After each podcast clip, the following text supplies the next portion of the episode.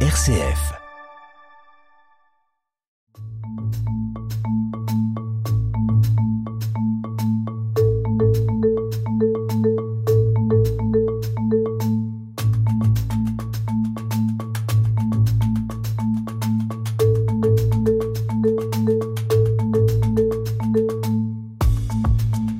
On est avec vous, sœur Sonia Béranger, toute cette semaine. Bonjour. Bonjour. Vous êtes membre de la communauté du Chemin Neuf, je le précise parce que euh, c'est ici que vous vivez, à Rome, là où nous enregistrons exceptionnellement cette émission. Et cette communauté, c'est une communauté d'accueil. On va s'arrêter sur ce que vient bousculer chez nous l'hospitalité. Qu'est-ce qui Mm. fait que quand bien même on entend que c'est quelque chose d'assez fabuleux, l'hospitalité, malgré tout, on a euh, toujours cette résistance. Ça nous bouscule, ça, nous demande de- d'oser euh, parfois voilà, ouvrir sa porte, et c'est pas forcément ce dont on a envie. Pourquoi? Mhm. Bah, parfois, c'est une résistance euh, qui est un peu la résistance de notre égoïsme, en fait, hein, ou de notre égoïsme, notre péché. Ça serait un peu la, la, partie, euh, disons, négative ou sombre ou euh, oui, négative de la résistance. Mais parfois, ça peut être une bonne chose aussi, cette résistance à accueillir. Je m'explique. Euh, c'est sûr que accueillir, offrir l'hospitalité à celui qui est différent de moi, qui passe le pas de ma porte, ça peut déranger parce que on se dérange tous les uns les autres, tous, parce que on est tous chacun unique et donc euh, forcément on n'a pas la même manière de voir, de penser, de faire. euh, même dans les petites choses, Euh, moi, quand je rentre dans la salle à manger communautaire, dans la salle communautaire, ça m'exaspère toujours lorsque des frères ou sœurs prennent le, je sais pas, la petite tablette qui est à l'entrée sur laquelle il y a une jolie petite lampe de chevet, tout ça, et puis tout le monde dépose là euh, sa tasse de café pas finie, euh, son paquet de médicaments euh, qu'il a oublié de remettre dans son tiroir, etc. Donc quand les lieux dont on attend qu'ils soient accueillants deviennent un peu le dépotoir de tout le monde, par exemple, bon, mais on a chacun des habitudes, des manières de faire, de vivre, des éducations, des histoires différentes. Donc l'autre va forcément me déranger en quelque chose, Mhm. ça c'est évident. Donc en fait, notre résistance à l'accueil, eh, c'est parfois notre égoïsme qui parle. Ne rentrez pas dans ma comfort zone. Euh, ne dérangez pas euh, mon éducation, ne dérangez pas ma manière de faire, ma manière de voir, ma manière de vivre, ma manière de penser, la manière d'être ordonné ou d'être désordonné. Et puis parfois sa maison, elle est pas prête. Oui, On, parfois. a- on est parti vite fait, on a laissé traîner nos affaires et on voudrait recevoir mieux. Est-ce que ça, c'est quelque chose qui freine à l'hospitalité? Est-ce que c'est une bonne raison? Oui, ça peut être une bonne raison parce qu'on a envie euh, de donner, euh, d'offrir le meilleur à l'autre. Ou euh, en général, quand vous avez une soirée avec des amis ou avec un ami ou une amie, ou vous cherchez le lieu qui va le plus plaire à cette personne, suivant quel ami vous rencontrez, vous choisissez pas le même lieu. Voilà. Donc, euh, quand on reçoit, quand on accueille, on peut euh, avoir envie d'accueillir. euh, d'une manière très plus que correcte en fait, d'une manière qui fasse vraiment plaisir à l'autre, qui honore vraiment l'autre, qui fasse sentir son importance. Ça peut être aussi parfois un souci de perfection. Alors là, c'est pas forcément une bonne motivation parce que on n'est jamais vraiment tout à fait prêt à recevoir l'autre. Donc ça peut être une éternelle excuse en fait. euh, voilà. Et on peut passer aussi notre temps à nettoyer, astiquer nos maisons, nos lieux, nos, pour qu'ils soient parfaits pour le jour où quelqu'un viendra. Et puis en fait, jamais personne vient parce qu'on a toujours besoin d'astiquer plus, de préparer plus, mieux, etc. Finalement, c'est jamais- Trop de euh, pression. Trop de pression tue l'hospitalité.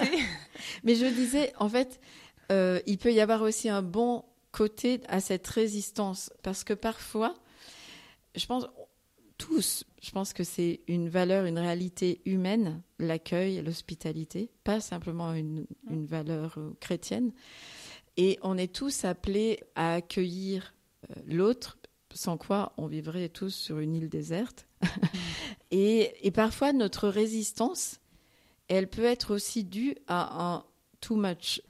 C'est trop parce que j'ai besoin de me retrouver les introvertis, c'est pas ceux qui ont horreur de la relation ou d'être avec les autres. On dit que c'est les introvertis, c'est ceux qui se qui rechargent leur batterie en se retrouvant seuls. C'est-à-dire que c'est les temps seuls qui les rechargent spirituellement, humainement, euh, même intellectuellement parfois, etc. Donc c'est dans une certaine solitude que je vais recharger mes batteries. Pour les extravertis, c'est plutôt le contraire.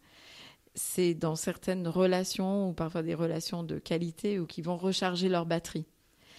Donc en fait, quand on sent une résistance, ça peut être que on a besoin de, de se retrouver soi-même, besoin de prier, besoin de. On a peut-être tellement vécu de choses. J'ai vécu deux ans et demi en Angleterre et il y a une expression que j'ai appris là-bas I need to process. I need to process. C'est très anglo-saxon. I need to process. Ça veut dire j'ai besoin d'intégrer, de, digérer, même des très bonnes choses, pas forcément des choses qui ont été difficiles à vivre, mais alors peut-être parce que les, les Anglais sont pas relationnellement aussi bâtis comme euh, les Français ou comme ouais, d'autres. L'hospitalité, c'est quelque chose de culturel aussi, c'est voilà. Mais on peut avoir besoin de temps soit personnel, soit aussi besoin de temps, par exemple, en famille ou en couple. L'un peut avoir envie d'avoir toujours euh, du monde à la maison, c'est jamais un problème. Et pour l'autre, ça peut être lourd ou devenir lourd s'il n'y a pas certaines un peu limites. Donc notre résistance, elle nous dit attention. Là, peut-être j'ai besoin ou nous avons besoin peut-être d'autres choses pendant un temps pour pouvoir ensuite de nouveau continuer à accueillir.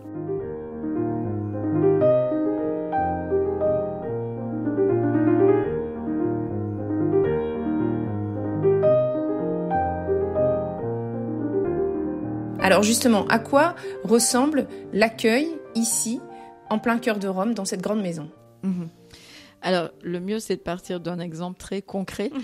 Ce, ce, que nous vivons ici dans, cette maison. Et dites-nous combien vous êtes dans votre communauté très du bien. Chemin Neuf. Donc, nous sommes actuellement six membres de la communauté du Chemin Neuf présents ici dans cette maison. Euh, donc, nous cohabitons avec euh, la communauté des Sœurs Saint-Joseph de Cluny, qui sont actuellement 10 dans la maison.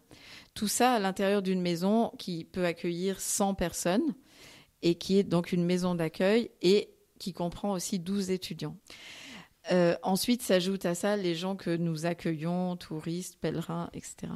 Donc, euh, quand vous me demandez comment ça se passe en communauté pour accueillir, donc il y a un premier type d'accueil, c'est l'accueil des pèlerins, des hôtes de notre maison d'accueil, de cette guest house euh, à Rome. Donc la raison d'être de la maison. Voilà, la raison d'être de, la, de, cette activité qui est aussi une activité commerciale. Euh, les gens payent pour leur séjour, euh, pour leur chambre, etc. Donc ça fait partie du modèle économique, vous voulez dire, de cette maison Oui, oui, oui. Donc ces personnes, nous les accueillons. C'est sûr que pour nous, comme communauté religieuse, ça ne nous intéresse pas de tenir un hôtel tenir un hôtel, ça nous intéresse pas. Et donc, euh, si nous sommes là, si nous faisons ce job, disons, c'est pas parce que euh, ça nous intéresse de tenir euh, quelque chose mhm. qui est un peu comme un hôtel. Par contre, faire de l'hôtellerie, au sens de, enfin, de l'hospitalité, de l'accueil, tous ces mots-là, hein, hôtellerie, hospitalité, c'est tous les mêmes racines. Mhm. ça, ça nous intéresse parce que accueillir l'autre, il y a quelque chose qui se passe quand on accueille quelqu'un. Ici, on accueille beaucoup de gens. Vous savez, on, travaille avec Booking.com. Donc, il y a aussi bien des musulmans du Qatar que des Vénézuéliens, euh, des gens de Colombie, des Chinois, des Japonais, des Américains, euh, des écoles baptistes de Dallas, euh, des écoles catholiques de Paris. Il y a vraiment une grande variété.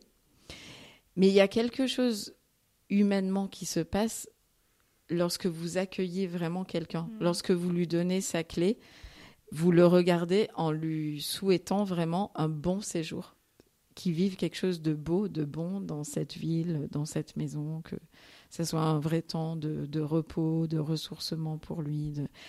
Donc ça, ça, ça change des choses pour les personnes, même si c'est pas forcément explicite, les gens mettent pas forcément de mots dessus, mais il y a beaucoup de choses qui se passent dans nos vies sans qu'on ait mis deux mots dessus. Donc euh, c'est important. Et vous, en tant que membre de la communauté du chemin neuf, vous portez une croix. Il faut le dire, vous êtes euh, sœur sans voile, mais avec une croix. Et donc on vous identifie comme, comme chrétienne. Tout à fait. Et puis la maison est, quand même plein de signes religieux aussi. Les gens qui voyagent beaucoup, en fait, quand ils réservent sur booking.com, ils, ils, vont très vite en général parce qu'ils ont des vies très rapides et très chargées.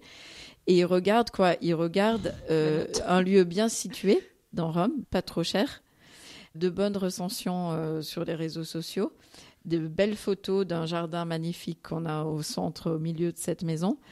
Et ils réservent. Ils disent pas que cette maison est tenue par deux communautés religieuses présentes dans la maison. Donc, ils ont certainement la surprise en arrivant. Et ils disent ah mais je savais pas que c'était tenu par deux communautés religieuses donc on leur fait remarquer quand même que tout était écrit à l'avance mais qu'ils disent oui j'ai pas lu parfois certaines personnes ont dit non mais moi je peux pas rester dans un lieu religieux comme ça donc là on essaye de lui dire bah, vous n'êtes pas forcé euh, de rester là, euh, mais peut-être vous pouvez essayer, euh, vous pouvez toujours passer une première nuit mm. et puis vous verrez. Si vous êtes mal à l'aise, si ça ne vous convient pas, bah, vous partez. On a eu aussi des personnes qui nous ont dit mais moi je ne peux pas dormir dans une chambre où il y a un crucifix dans la chambre. Est-ce que je peux enlever ce crucifix Donc, Alors, quelle est votre réponse? ben, on essaye toujours de parler avec la personne, de comprendre quel est le malaise derrière cela? Il y a des personnes, euh, une fois qu'ils ont parlé, qui sont sentis écoutés, en fait, il n'y a plus de problème. il y en a d'autres pour qui c'est différent, et donc nous, on leur dit, ben, si vous voulez, euh, allez-y, vous décrochez le crucifix dans votre chambre, puis vous le remettez à la fin. On poursuivra demain sur ce thème de l'hospitalité. Merci, sœur Sonia.